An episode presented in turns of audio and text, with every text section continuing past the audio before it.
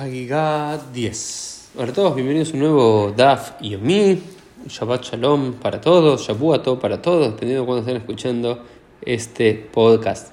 Y al comienzo de la página 10 aparece una Mishnah que me gusta mucho, que la disfruto mucho y que la suelo citar mucho, que tiene que ver con eh, diferentes categorías de, de, de mitzvot en el judaísmo y cómo nuestros rabinos entendieron su lugar en el esquema del pensamiento.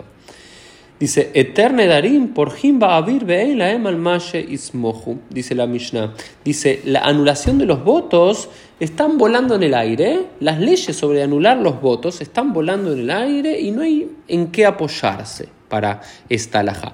Al parecer los rabinos de la Mishnah eran conscientes que la idea de Eterne Darim, de que un rabino o un grupo de rabinos tenga la potestad de anularle a otra persona una promesa que dijo, es una alhaja, es una ley que está colgando en el aire, porque no hay versículos bíblicos en los cuales poder sustentarse esto. Después la Gemara trata de decir que no es así, que podría llegar a haber algún que otro versículo en el cual poder eh, sustentar esta idea, eh, pero esos son los sabios de la Gemara, un sabios de 100, 200 años después, pero los sabios de la Mishnah eran quizás más, eh, más honestos consigo mismos. Dicen, no, mira, estas alajot, estas leyes en relación a, la alunación de los votos, vuelan en el aire, no tienen mucho, mucho sustento.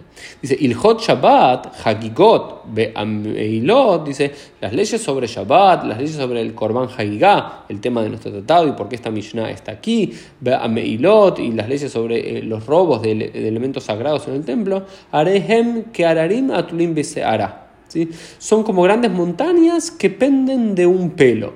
¿Qué significa esto? En Mikramuat, Balajot Merobot, que es que hay muy pocos versículos al respecto, y, pero hay muchas alajot que se desprenden de estos versículos. Es como que el origen, hay algún que otro versículo que habla de Shabbat, aunque hay bastantes, después si la Gemara lo discute, y dice, no, pero hay bastantes que hablan de, de, de Shabbat, entonces bueno, la Gemara después dice, discute que necesariamente hay poco escrito en la Torah sobre Shabbat y que sobre lo cual después los rabinos de un pelo construyen una montaña, pero sobre las alajot de Helgat hay muy poco y sobre el Medilot hay muy poco. Hay algún que otro versículo, pero son así como pequeños pelos que tiran y sostienen grandes montañas del pensamiento rabínico y de la alhaja.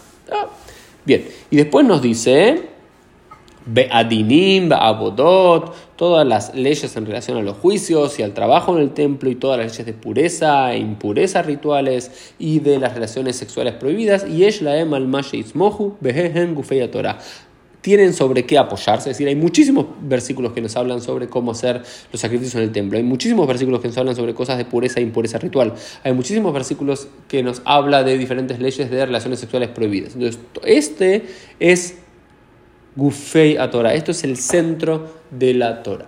Esto es una Mishnah que yo la considero muy interesante para analizar eh, profundamente cómo los rabinos, ya al comienzo de nuestra era, al comienzo de la era rabínica, de los siglos primeros de la era común, eh, son conscientes de que todo su sistema legal, algunas cosas están basadas directamente en el aire, que no hay ningún versículo bíblico que lo sostenga, que solamente Torah lleve al P, que solamente Torah oral y transmisión de maestros a alumnos por generaciones, pero sin versículos eh, que sostengan esta idea. Otros que hay muy poco versículo y mucho creado a partir del pensamiento rabínico, y otras cosas que la Torah tiene mucha información para darnos y, y que lo que los rabinos aportaron a eso es mucho menos que en otras áreas donde los rabinos hicieron mucho más para hacer crear y crecer aquellas áreas de la ley. Esto fue el Dafim del día. Nos vemos Dios mediante en el día de mañana.